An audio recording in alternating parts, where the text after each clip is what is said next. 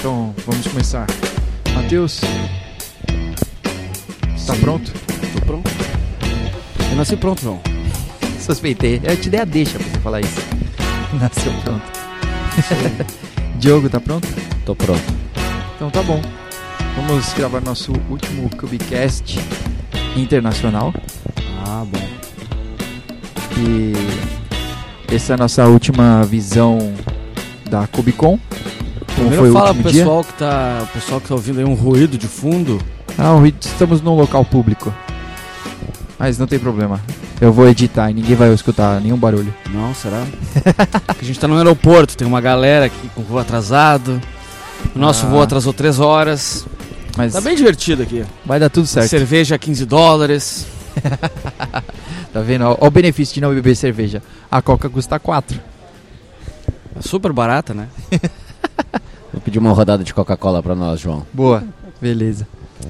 Então, vamos conversar um pouco sobre as últimas coisas que a gente conseguiu ver no, nos últimos instantes de Cubicon. Como foi nosso último dia?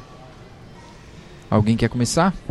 Eu, eu vi só uma palestra, para ser bem sincero. A gente ficou fazendo coisas relacionadas ao trabalho, né? Ah, E acabou que, que não deu muito tempo para participar das palestras. aham. Mas a palestra que eu consegui ver, eu, eu achei muito boa, que era uma sobre o ciclo de vida de um watch Uhum. dentro do Kubernetes. né? o que, que envolve fazer um list in and watch, que é um, um dos mecanismos usados pelos controllers para se atualizarem, dos né, atualizar os objetos de- da API que esses controladores enxergam. Né? Aham. Então, o controlador de pod, lá o escalonador, ele bate na API, pega a lista de pods e, à medida que, ela- que esses objetos são atualizados, por ele ou por outros mecanismos, né, ele é informado dessas atualizações. E aí o cara entrou, era um cara e uma, e uma, uma menina do, do Google, os dois. É, e eles mostraram lá a pseudocódigo, mostraram eh, as partes do, do Informer, que é o, o macro componente, então tem um tem uma tem um FIFO, tem um cache local, tem o sistema de callbacks. Eles entraram em alguns detalhes um pouco mais aprofundados, assim, mostraram também um pouquinho de código real. Eh, eu recomendo essa palestra. Se eu não me engano é, é a última.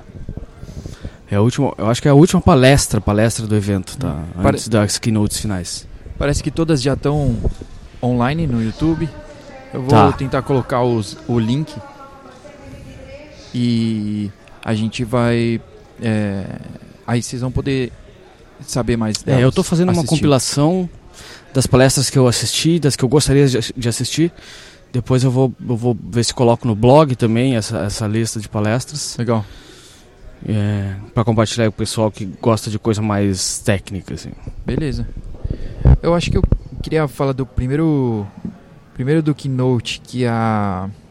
Que a Janet. Ela falou por que, que o Kubernetes vai sobreviver ao hype. Foi muito da hora. É, eu acho que o primeiro motivo e o que a gente mesmo conseguiu perceber dura- até durante os Kubicasts é que é, é a comunidade. A comunidade vai ser o que é, vai fazer, o que tem feito o Kubernetes sobreviver ao hype. né? É, que mostra qual, quão estável ele é, quão, quanto, quanto ele ainda pode melhorar, claro, né? é uma tecnologia nova, mas é o quanto ele ainda pode abraçar. Né? Então, acho que esse, esse keynote foi muito da hora. É, eu anotei desse, desse keynote também. eu anotei aqui os, os cinco pontos, né? A comunidade é o, é o primeiro. Primeiro de Foi que ela revelou por último lá, como. Um, um dos pilares mais importantes. O quinto é o fato de o Kubernetes ter sido construído em cima de uma década de experiência rodando containers em produção, que aí conta um pouco da história do Google e o Borg. Sim. ser muito focado no usuário, o modo declara API declarativa, né, que a gente está falando aqui de automação pelo seu formato, e o fato de Kubernetes rodar em qualquer lugar. Sim. Então ele não está preso a uma infraestrutura específica ou somente em nuvem. Uhum. ah, então Não é a tecnologia do Google, Não, né? não, não. é o, o, o Lambda, é, não é proprietário, nada, é livre Exatamente. total. Exatamente. Muito bom. Eu assisti uma, eu assisti algumas palestras ontem. É, uma delas que eu gostei muito foi sobre a escalabilidade do Kubernetes, né? Mas os os caras eles conseguiram explicar que tem muito mais para a gente prestar atenção do que simplesmente escalar pods e nodes, né? É, então, quando você chega num certo tamanho, é, escalar seus pods que vão consumir secrets, né, se torna um problema, uma coisa a se pensar. É quando a, quando a questão chega aos milhares de nodes, né? Sim, sim. Aí é que os outros tipos de objetos começam a, a, a Apesar. pesar é, na, na carga. Foi, foi muito legal, eles são do SIG de, de es- escala, né?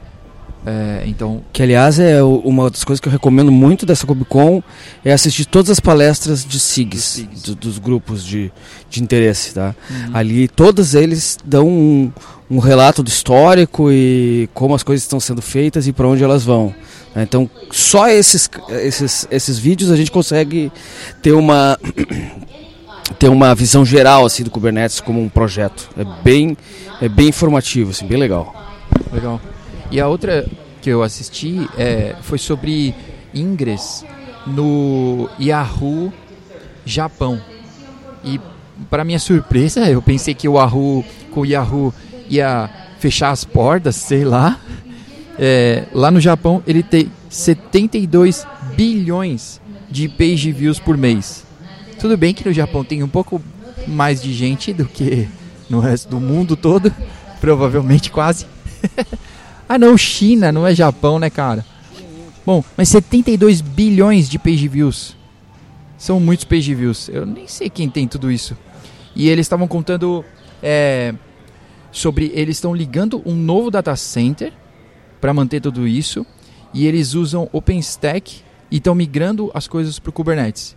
E eles estão usando um cara que se chama Gimbal, que foi desenvolvido pela Reptil em parceria com eles lá, a pedido deles, e doado para a comunidade, mas é o que eles estão usando para Service Discovery entre o próprio OpenStack e o Kubernetes. Então ele fez uma demonstração muito legal, mostrando que o Gimbal conseguia ver os endpoints do OpenStack e do Kubernetes. Então todos esses eram endpoints válidos para um, um Ingress.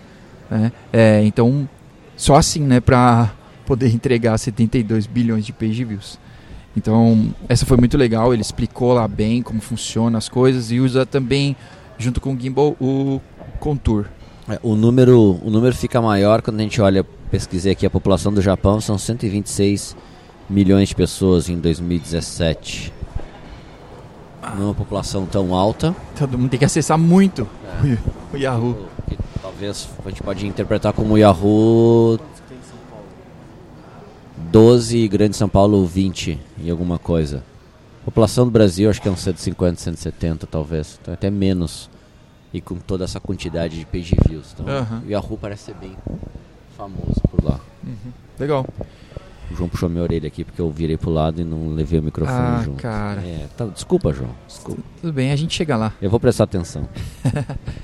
É, bom, eu queria falar também de algumas empresas que estavam lá, que a gente pôde ir no showroom lá, era bem grande. É, uma delas que me chamou bastante a atenção foi Solo.io, é, que tipo, eles, eles conseguiram 11 milhões de, de investimento, assim, mas eles têm uma, uma plataforma para de, deploy, né? Mas foi, foi bem legal, Super Glue, que chama. É, depois eu vou colocar o link aí para poderem dar uma olhada. E é isso, dessa. Eu, eu também eu, eu, eu vi, teve duas empresas que se destacaram para mim lá nos expositores. A primeira já é conhecida, o Sysdig, Hum. mas que está com um produto que faz um, um drill down na, desde a camada lá HTTP até a System Call. e- cara, tá muito completo o produto dos caras. né? Ah, tem uma outra empresa que está nessa direção também, que é uma empresa pequena ah, aqui dos Estados Unidos, que é Limework. Limeworks, acho que é. Eu acho que é, né? É alguma coisa assim, depois eu, eu confiro o nome deles. Uh, e uma e um produto que eu, que eu já tinha ouvido falar, o Portworx, WORX, que é uma camada de storage. O cara fez uma demo lá fantástica com recuperação de com replicação de dados entre os nós. Eh, eles entregam um PVC pro pro Kubernetes e a gente tem coisas uh, do tipo discos uh, uh, aqueles como é que chama o disco? EBS não não o disco de uma só um pod consegue ler o tipo de disco. Block storage. Não não mas dentro do Kubernetes tem uma nomenclatura ah, ah, não lembro. Eu não lembro também. Bom, enfim. então eles entregam uma, uma, um catatal aí de, de tipos de storage, block storage, object storage, essas coisas. Uhum. E só que não é uma empresa 100%, não é um produto 100% open source. Eles têm um core fechado, né? Tá. E, mas o resto tudo é aberto, assim. Então é, é, é uma é um produto que a gente vai dar uma olhada mais de perto. Legal. Para ver como encaixar aqui nos, do nosso lado. Legal. Viu alguma demo boa, Diogo?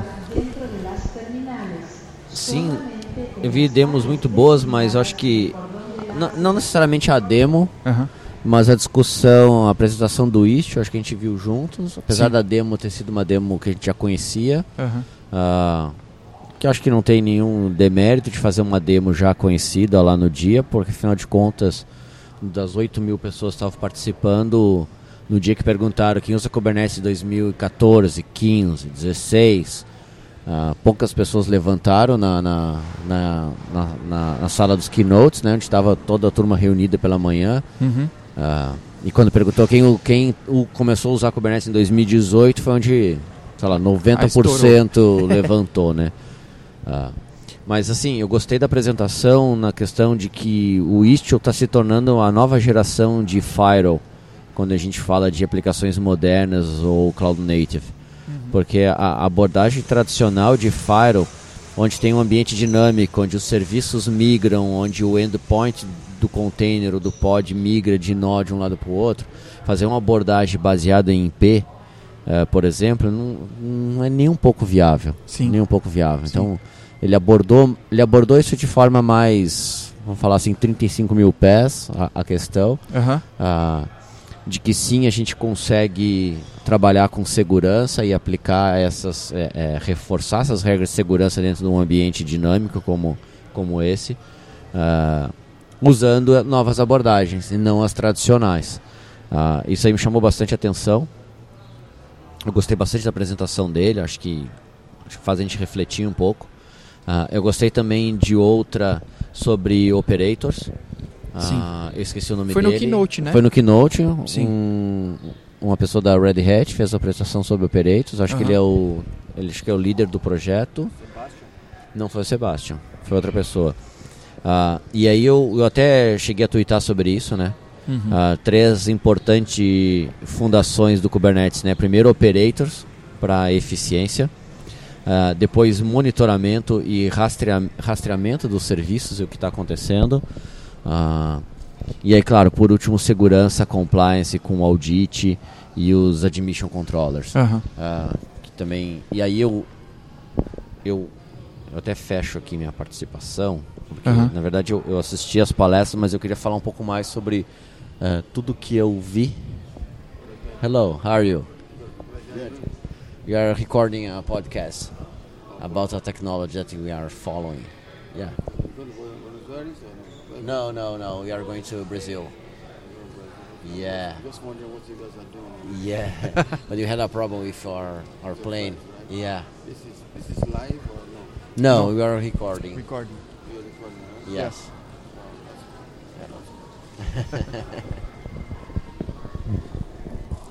Voltando.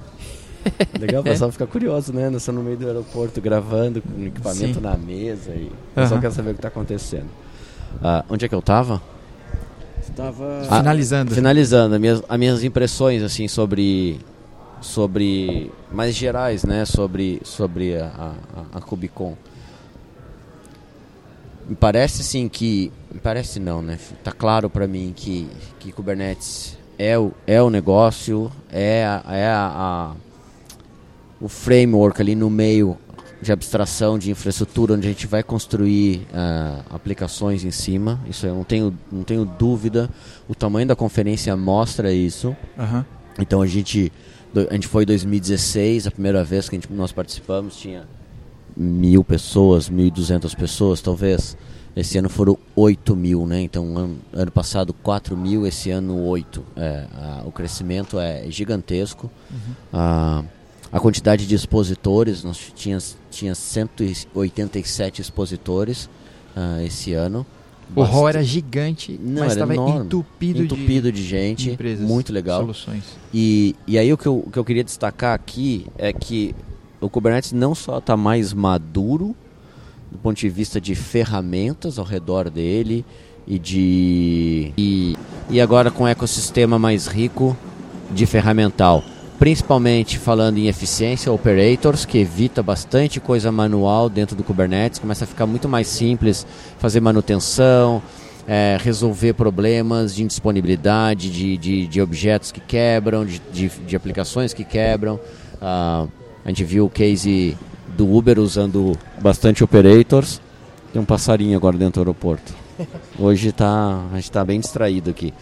Ah, então, muito legal isso pela questão de, de eficiência com operators, questões de segurança, eh, com os admission controllers, com o próprio OPA. Eu conversei com o pessoal da OPA, foi, foi muito legal o papo com eles. É uma tecnologia parece ser muito, muito, muito legal e tipo, eu, eu não sei ninguém que está usando Admission Controller eh, de verdade.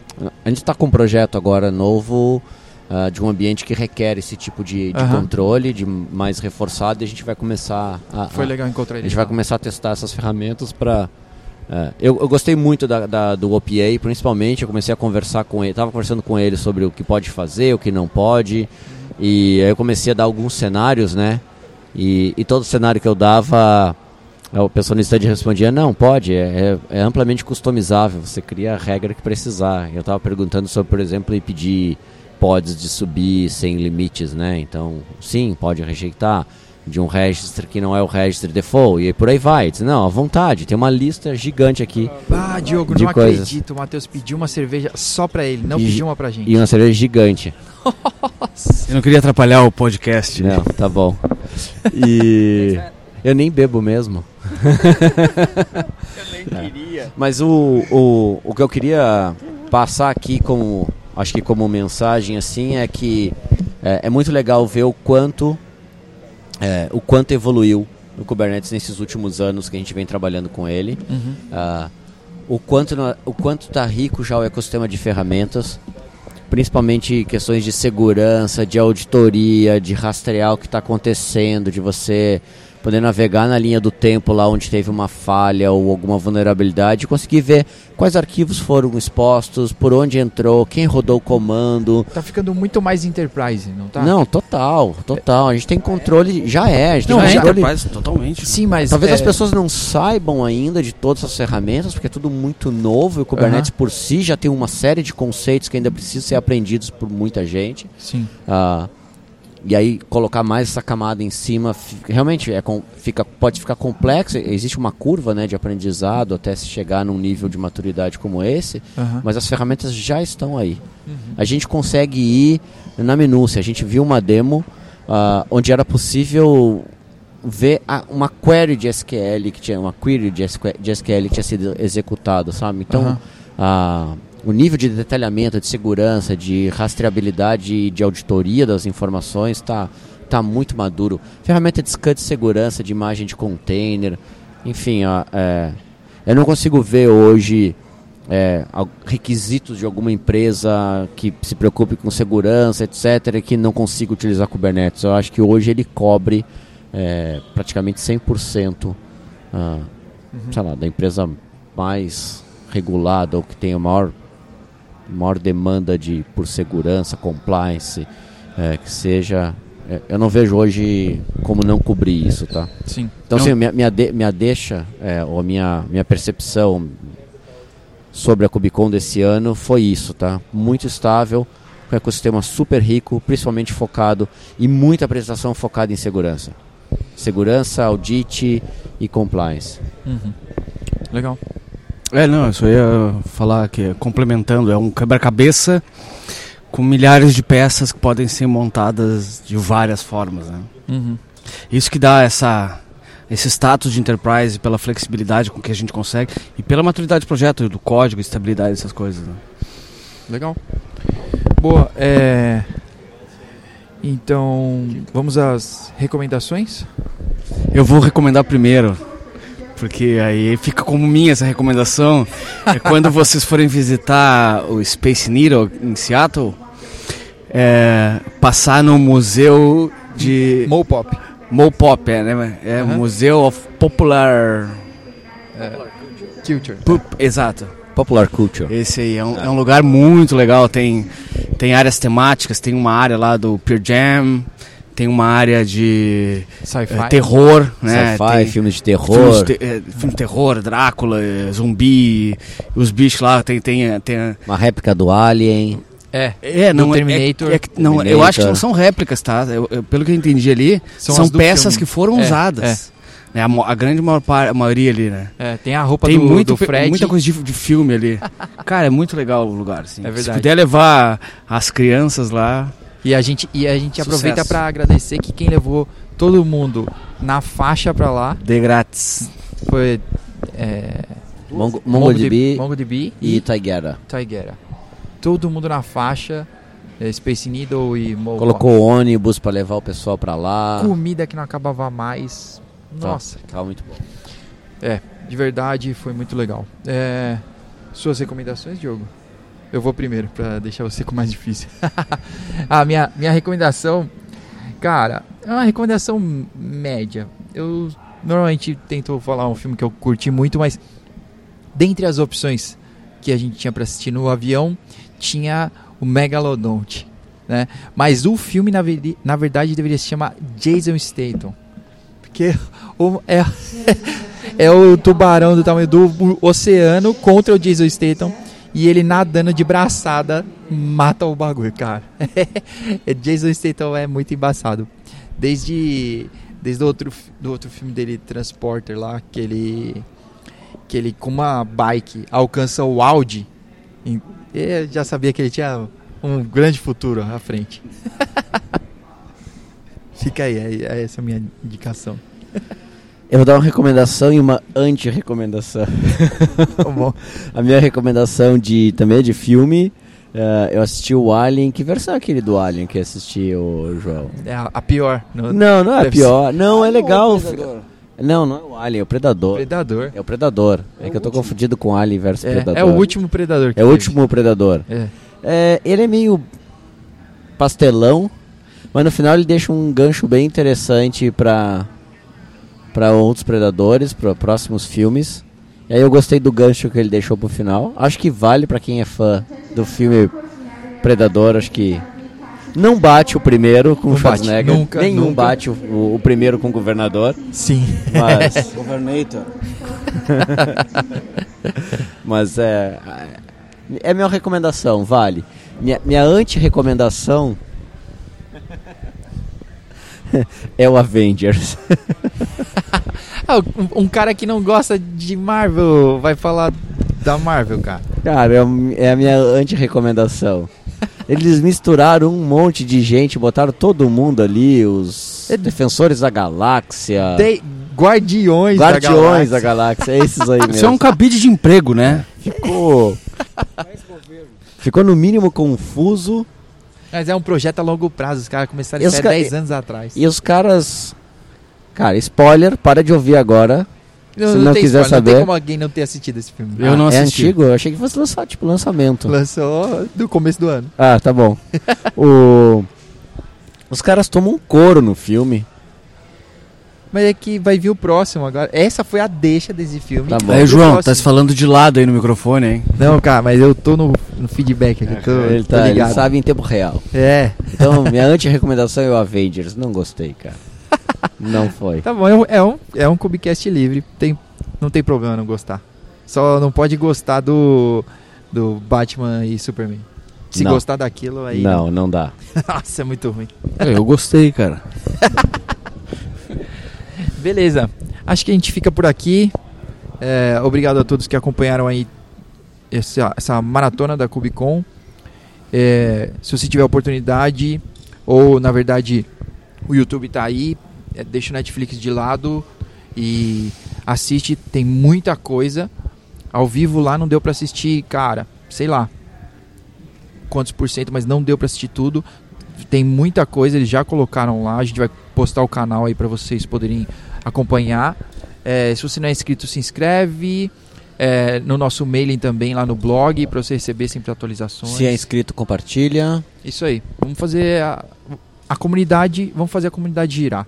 Beleza? Se você é brasileiro, paulistano, a gente vai ter outras informações aí, vamos tentar fazer mais eventos esse ano. Então, entre em contato com a gente, vamos fazer a comunidade girar. Beleza, pessoal? Um abraço. Falou! Valeu.